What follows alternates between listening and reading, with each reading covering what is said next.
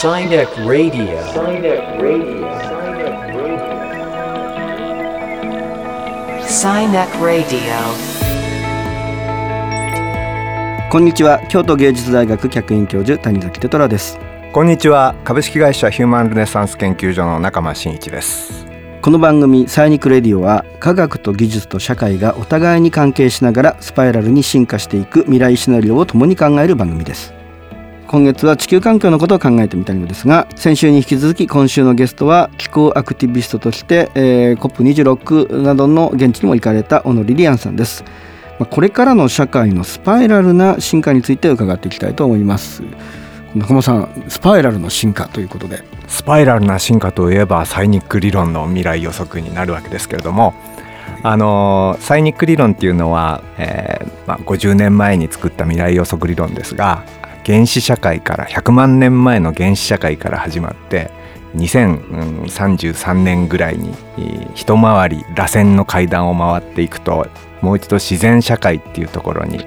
原始社会から到達できるんじゃないかっていう、まあ、そういう理論なんですね。やっぱこのスパイラルっていうところにとてもあのキーワードになってくると思うんでこの話をリリアンさんとできるのがまた楽しみです。はい、ということで「サイニックレディオ」スタートです。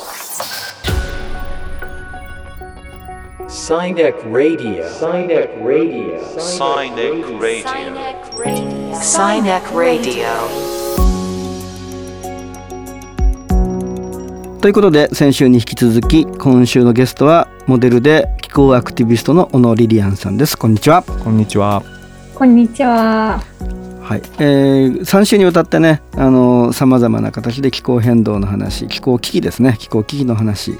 それから COP26 の話やパワーシフトの話などを伺ってきたんですけれども今回はリリアンさんが目指す社会の未来像っていうんですかねそんなお話を伺っていきたいななんて思ってるんですけれども、まあ、現在の気候危機に対して何が一体一番必要なのかなんて話をちょっと聞いてみたいと思うんですがどうですか？あの正直、すごいいい未来を描くのが本当に難しくなってきてる現状があるなって思います。あのもう手遅れだなっていう本当正直思うこともどんどん多くなるぐらい、はい、あの気候変動大変な未来がこのままだと待ってる感じなんですけど、うん、とは言っても、うん、私が今一番何が必要だって思ってるかというと、はい、やっぱそれだけの危機であるっていうコミュニケーションが日本に十分伝わっていない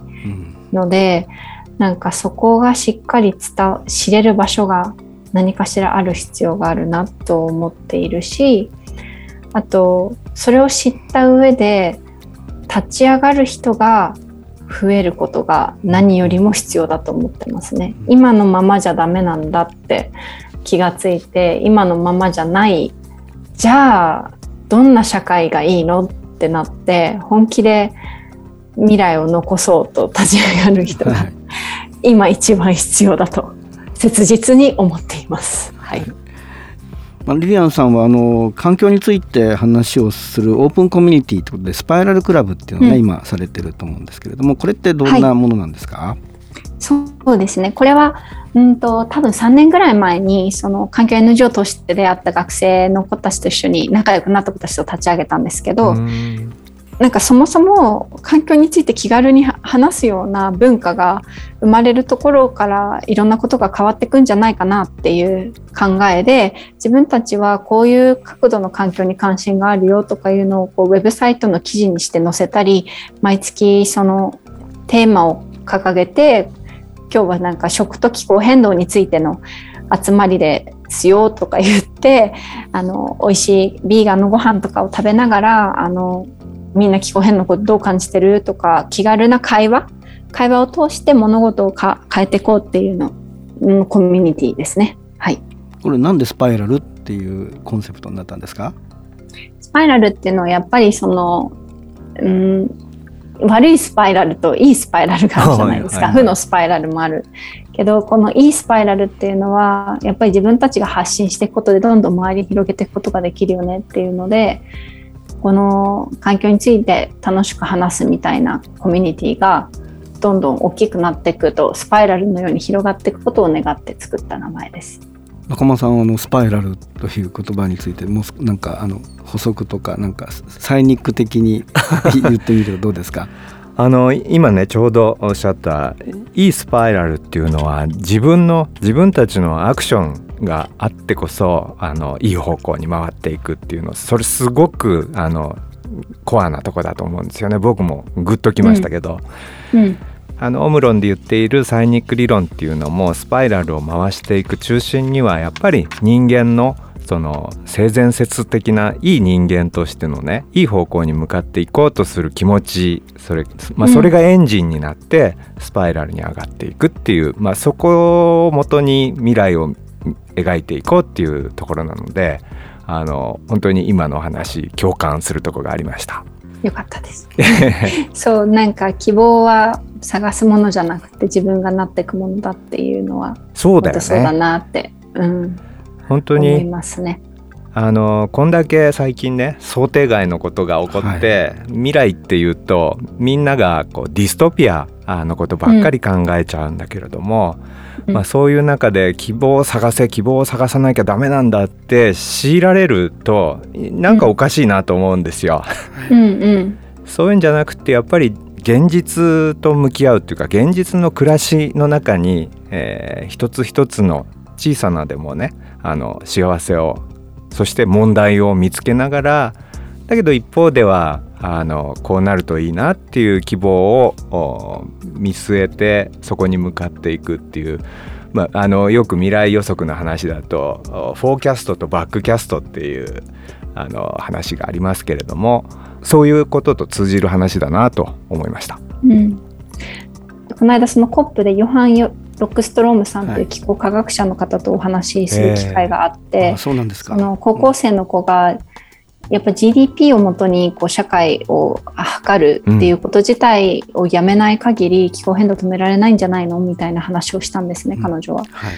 で、まあ、確かに今の資本主義の社会っていうものから違うものにシフトしていかなきゃいけないからそこの角度からアプローチできる人はぜひしてってほしいけどでもそういう社会に変わることを待ってることもできないから、うん。今の社会システムでも十分できることがあるっていう彼は話をしていてそのうちの一つがやっぱりその多額な税を炭素税をつけるっていう国際法として。でそうなると日本なんかはすぐ全部化石燃料を止めないと経済が回っていかないとかいう状況になるのでそれは必然的にこう再エネとかがどんどん増えていくし、えー、とそういう今の企業でいっぱい儲けてるところもたくさんの税を払わなきゃいけなくなって保たなくなる。逆にあの炭素税がかからないものってじゃあ何があるのってやっぱ人の命を守るような仕事とか、そういった手足を動かすような仕事っていうものがあの本当の、ね、価値あるものにとして見なされていくことにつながっていくよねって、まあ、ここからは私の想像になってくるんですけどあのなっていてだから本当にお互い人間って一人じゃ生きていけないしそもそもあの人間だけじゃ生きていけないので 私たち地球だとか私たちに資源を与えてくれる自然っていうものがあっての私たちは自然に規制をしないと生きていけない存在なんですね。うん。動物もそうなんですけど。ね私たちが規制している植物たちが今すごく減ってると必然的に私たちは生きていけないっていうのところがあるのであのそういうところをちゃんと再生していくことだとかそういうことがちゃんと仕事になっていくような社会に変わっていくんじゃないかなっていうふうに私は考えてますね。あとはそのお互いを助け合うようなうんと調和していける調和っていうか共生するのにすごく必要な命を守っていくようなものに本当のお金がちゃんと支払われるみたいな状態がに変わっていくであろうと私は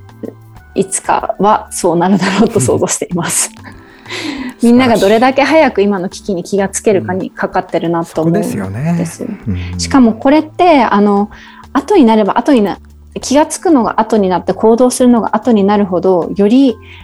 大変な災害が増えてより被害が膨大になっていくので一刻も早く動かないといけないんですよね。なので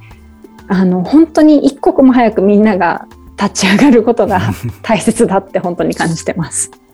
やっぱりあのスパイラルな進化っていう時に一見この後退してるように見えるようなね側面があるけれども、実はあの一旦後戻りしてるように見えるけど一段上に上がっているっていうのがスパイラルの考え方だと思うんですよね。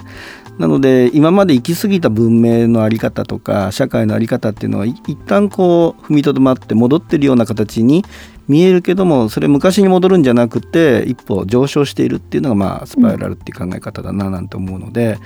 まあ、あのよりこう良い方向に行くための身が立ち止まることも必要だし、うん。あの今までえーの技術とかそういったものを見直すところも必要だろうしってことなんだろうななんて思いました。そうですね、うん。やっぱり状況が悪化していくと,、うんと人のが発展するのと同時に変化が大きくか、起きる時って二極化も激しくなっていくんですね。ですね。はい、なのでなんかついついこうメディアとか見てるとあのより良くない方向に行ってるようにも見えちゃうのかなと思うんですけど、実際はそのうん。いい勢力とともに悪い方もうん。どんどん増していく。でも市民ムーブメントとか例えば成功してきたものをあの遡って見ていくと最終的にはやっぱそのいいメッセージ非暴力的で本当に立ち上がった人々が社会をいい方向に変えてきたって結局は世論がそっち側に傾くんですね。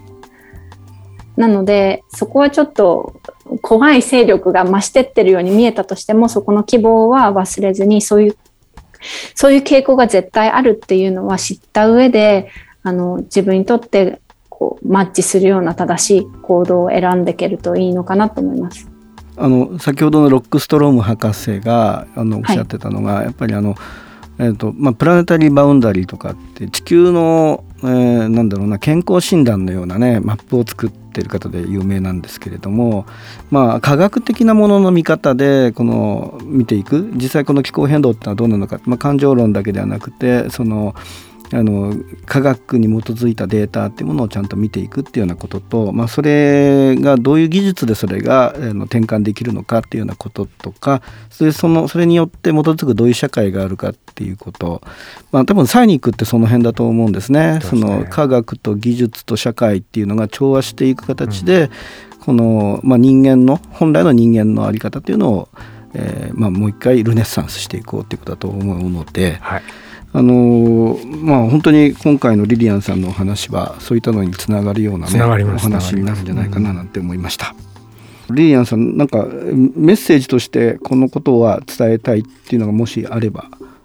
今の時代生きていてこれほどこう時間を費やしたりエネルギーを注ぐのに価値があるものはないんじゃないかってたくさんの命を救うことにつながることだし、自分の生活を守ることになるので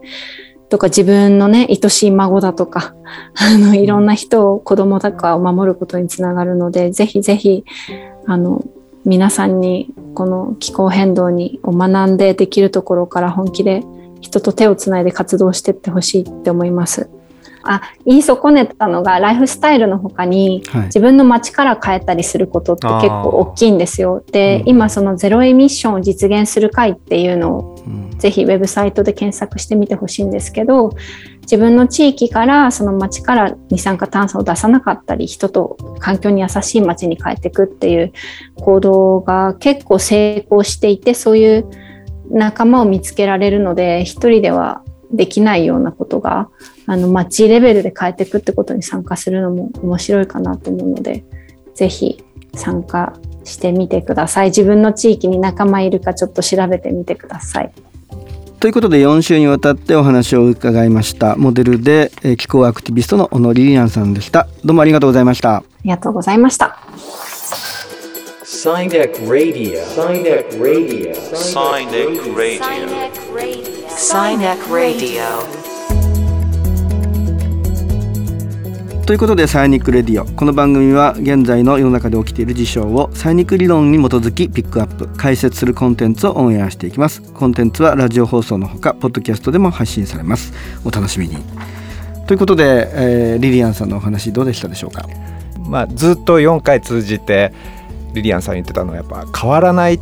きゃいけないっていうことに気づくっていうところ、やっぱそして変わるっていうところ本当に今このサイニック理論でも変わるための時期なんでそのことがよく分かったリリアンさんの、えー、回4回でした。はいやっぱスパイラルに進化していくっていうのはねやっぱ一つのそうですねあのキーワードかなと思いました。ということでサイニックレディオお相手は谷崎テトラと中間真一でした。